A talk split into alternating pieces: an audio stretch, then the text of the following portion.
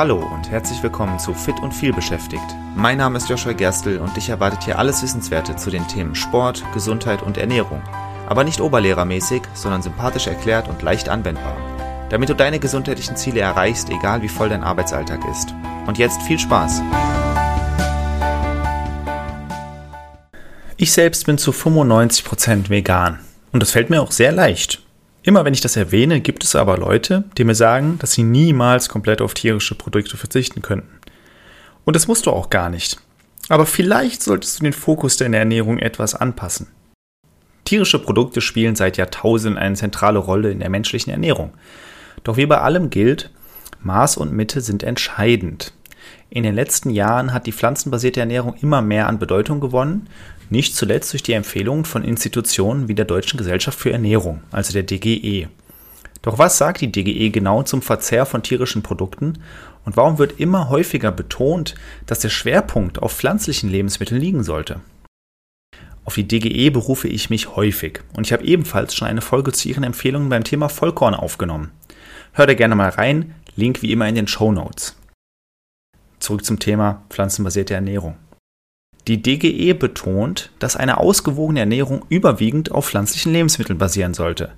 Tierische Produkte sollen nur ergänzend hinzugefügt werden. Das bedeutet nicht, dass Fleisch, Fisch, Milch und Eier vollständig aus dem Speiseplan gestrichen werden sollten, sondern dass sie in moderaten Mengen konsumiert werden können. Ein hoher Verzehr von tierischen Produkten kann verschiedene Nachteile mit sich bringen. Und genau um die soll es jetzt gehen.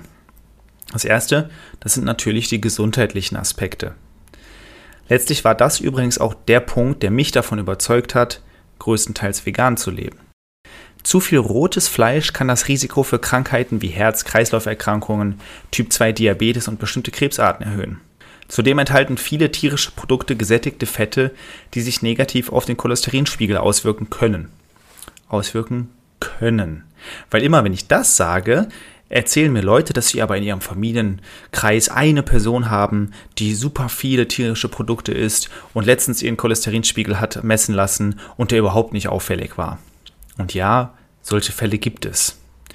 Aber es gibt auch Leute, die werden nur mit vier Fingern statt mit fünf Fingern in einer Hand geboren. Ja, es gibt halt einfach Ausnahmen. So. Und das ist auch eine Ausnahme. Viele tierische Produkte sorgen dafür meistens, dass dein Cholesterinspiegel negativ steigt. Das ist einfach Fakt. Und ja, es gibt Leute, auf die trifft das mehr zu, es gibt Leute, auf die trifft das weniger zu. Das gibt es aber in jedem Bereich. Es gibt Leute, die werden schnell betrunken und es gibt Leute, die werden nicht so schnell betrunken. Das heißt aber nicht, dass Alkohol einen deswegen nicht betrunken macht. Es ist einfach unterschiedlich, wie der Körper darauf reagiert. Bei manchen mehr, bei manchen weniger. Und es ist einfach faktisch so, dass viele tierische Produkte tendenziell negative Auswirkungen auf den Körper haben als pflanzliche Produkte. Das liegt aber auch an der Verarbeitung von tierischen Produkten. Bedenke einmal, wenn du Obst oder Gemüse isst oder das zubereitet isst, wie ist das dann zubereitet? Meistens auf recht gesunde Art. Irgendwie gedünstetes Gemüse von mir aus oder einfach ein Obstsalat. Ja. Was es da noch? Salate generell. Wenn das Dressing nicht zu fettig ist, ist das meistens ziemlich gesund. Und selbst fettiges Dressing kann ja sehr gesunde Fette enthalten. Wie werden jetzt tierische Produkte tendenziell zubereitet. Frittiert gerne mal oder sehr scharf angebraten, sodass dann, dann vielleicht eine schwarze Kruste entsteht. Auch schwarze Kruste kann dazu führen, dass das Krebsrisiko steigt. All diese Sachen bedeuten halt, tendenziell sind tierische Produkte ungesunder und tendenziell werden tierische Produkte auf eine ungesündere Art zubereitet. Das ist einfach Fakt.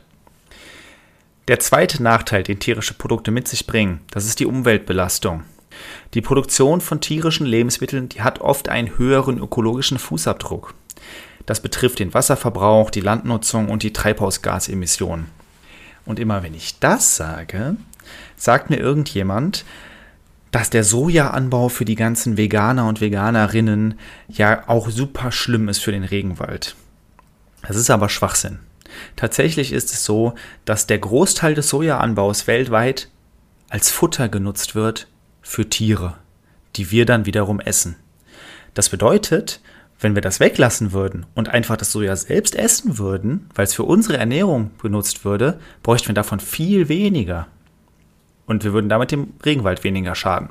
Das Argument ist also Quatsch. Fakt ist, eine tierische Ernährung ist eine größere Belastung für die Umwelt. Punkt. Und dann haben wir auch noch Ethik und Tierwohl. Die industrielle Tierhaltung stößt oft auf Kritik, da sie nicht immer, eigentlich gesagt fast nie, den ethischen Ansprüchen an Tierwohl gerecht wird. Und auch Bio ist nicht immer gut. Da gibt es Unterschiede. Es gibt ja auch ganz verschiedene Biosiegel. Aber ich habe mal eine Geschichte gehört. Um eine Ecke kenne ich die entsprechende Person. Die hat, also eine Person ist befreundet mit jemandem, der an einem, auf einem Bauernhof auch Tiere hält und diese auch schlachtet. Und um das Biosiegel zu bekommen, musste diese Person nur in Sichtweite der Tiere ein paar Spielzeuge aufhängen. Dann haben die Tiere nämlich die Möglichkeit zu spielen. Und das hat gereicht für ein Biosiegel. Ich will also nicht Bio tendenziell schlecht stellen, ganz im Gegenteil, sicherlich ist Bio meistens besser als nicht Bio, aber auch das, auch das Biosiegel bedeutet nicht garantiert, dass diese Tiere ein gutes Leben geführt haben. Und es ist das klassische Totschlagargument von Veganern und Veganerinnen, dass man Tiere ja meistens süß findet und sie dann doch isst. Und ich sage gar nicht, dass du das genauso empfinden musst. Aber trotzdem ist es irgendwie komisch, wenn Leute mir erzählen, dass sie Tiere eigentlich lieben, aber auf der anderen Seite Tiere essen. Also, verschiedene Nachteile, die der Verzehr von tierischen Produkten mit sich bringt. Gesundheitliche Aspekte, die Umweltbelastung und die Ethik und das Tierwohl. Such dir einfach einen davon aus und nimm das als Grund dafür, ein bisschen weniger tierische Produkte zu essen. Bei mir waren es die gesundheitlichen Aspekte. Und ich sage dir ganz ehrlich, seitdem ich das umgestellt habe, ist meine sportliche Leistung nach oben gegangen und meine Hautqualität ist auch gestiegen. Es ist einfach gesünder. Viele Leute, die versuchen umzustellen, wissen aber nicht so richtig, womit sie die Sachen ersetzen, die sie, auf die sie jetzt mehr verzichten. Deswegen hier ein paar pflanzliche Alternativen für verschiedene Sachen, die man häufig dann ersetzen muss. Das erste, was oft einfällt, ist Milch. Es gibt eine Vielzahl an pflanzlichen Milchalternativen, zum Beispiel Mandelmilch, Sojamilch, Hafermilch oder Reismilch. Tatsächlich ist es wirklich erstaunlich, wie gut die mittlerweile sind. Alpro hat zum Beispiel eine Milch, ich glaube No Milk oder so heißt die. Leider bin ich nicht gesponsert. Die schmeckt wirklich fast genauso wie Kuhmilch. Es ist wirklich verrückt. Oder Sojamilch. Ich, wenn ich mir morgens mein Porridge mache, mache ich da einfach Sojamilch oder Hafermilch rein. Und es ist, funktioniert hervorragend. Also ist wirklich gut. Müsli mit so einer Hafermilch oder mit einer Sojamilch schmeckt wirklich gut.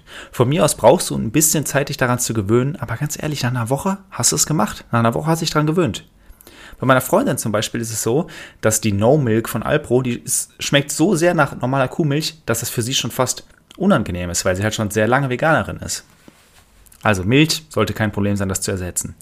Fleisch ist wieder was anderes. Tofu, Tempeh, Seitan, das sind beliebte Fleischalternativen.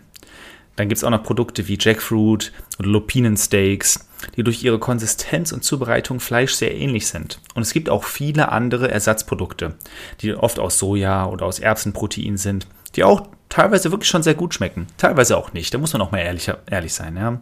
Also es gibt Sachen, die, die sind noch nicht so toll. Ich habe zum Beispiel noch keine Bratwurst in vegan gefunden, die ich perfekt fand. Ich habe schon welche gefunden, die ich sehr lecker fand, aber noch keine, wo ich sage, das ist wirklich genau so. Aber es wird immer besser. Und wenn der Bedarf danach steigt, die Nachfrage danach steigt, dann wird es halt auch mehr erforscht und es wird mehr entwickelt in diese Richtung. Das heißt, du würdest, wenn du das machst, sogar dazu beitragen, dass es in der Zukunft besser wird.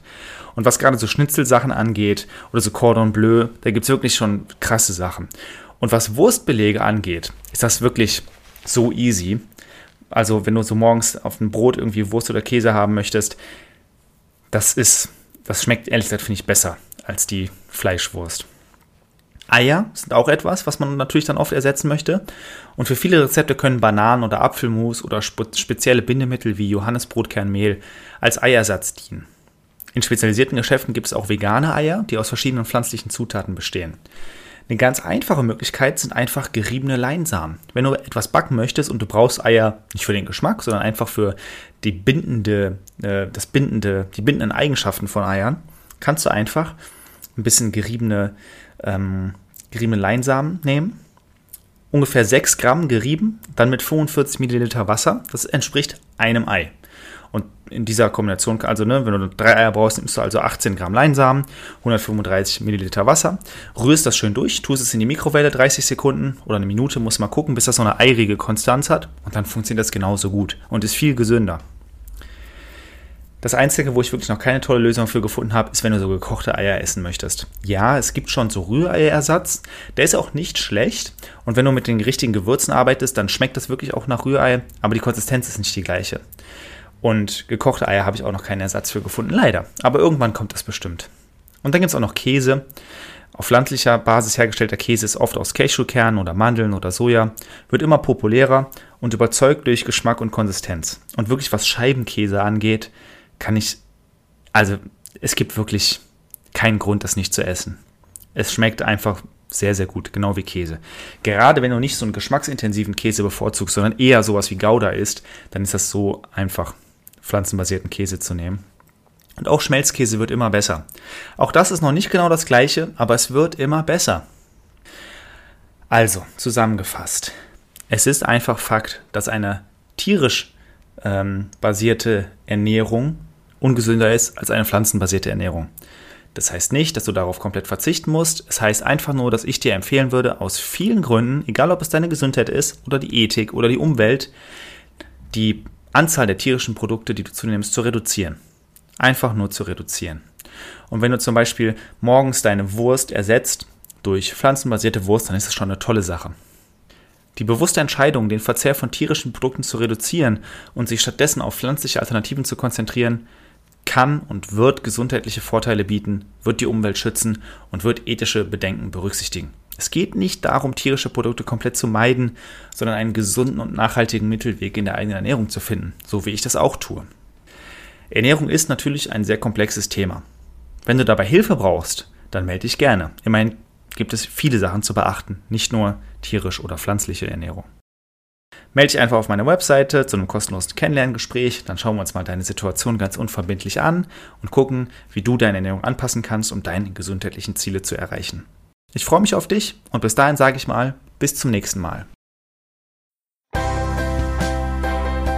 Vielen Dank, dass du auch in dieser Folge wieder mit dabei warst. Ich hoffe, du konntest etwas für dich mitnehmen und hattest sogar Spaß dabei. Weitere Infos zum Podcast und mir findest du auf meiner Webseite joshua-gerstel.de. Und wenn du noch tiefer in das Thema einsteigen und mit mir gemeinsam deinen ganz individuellen Weg ausarbeiten möchtest, dann lass uns doch einfach mal dazu quatschen. Und zwar im Rahmen eines persönlichen Kennenlerntermins. Den Link dazu findest du direkt auf meiner Webseite und zusätzlich in den Shownotes zu dieser Episode. Ich freue mich auf dich und bis zur nächsten Folge. Dein Joshua.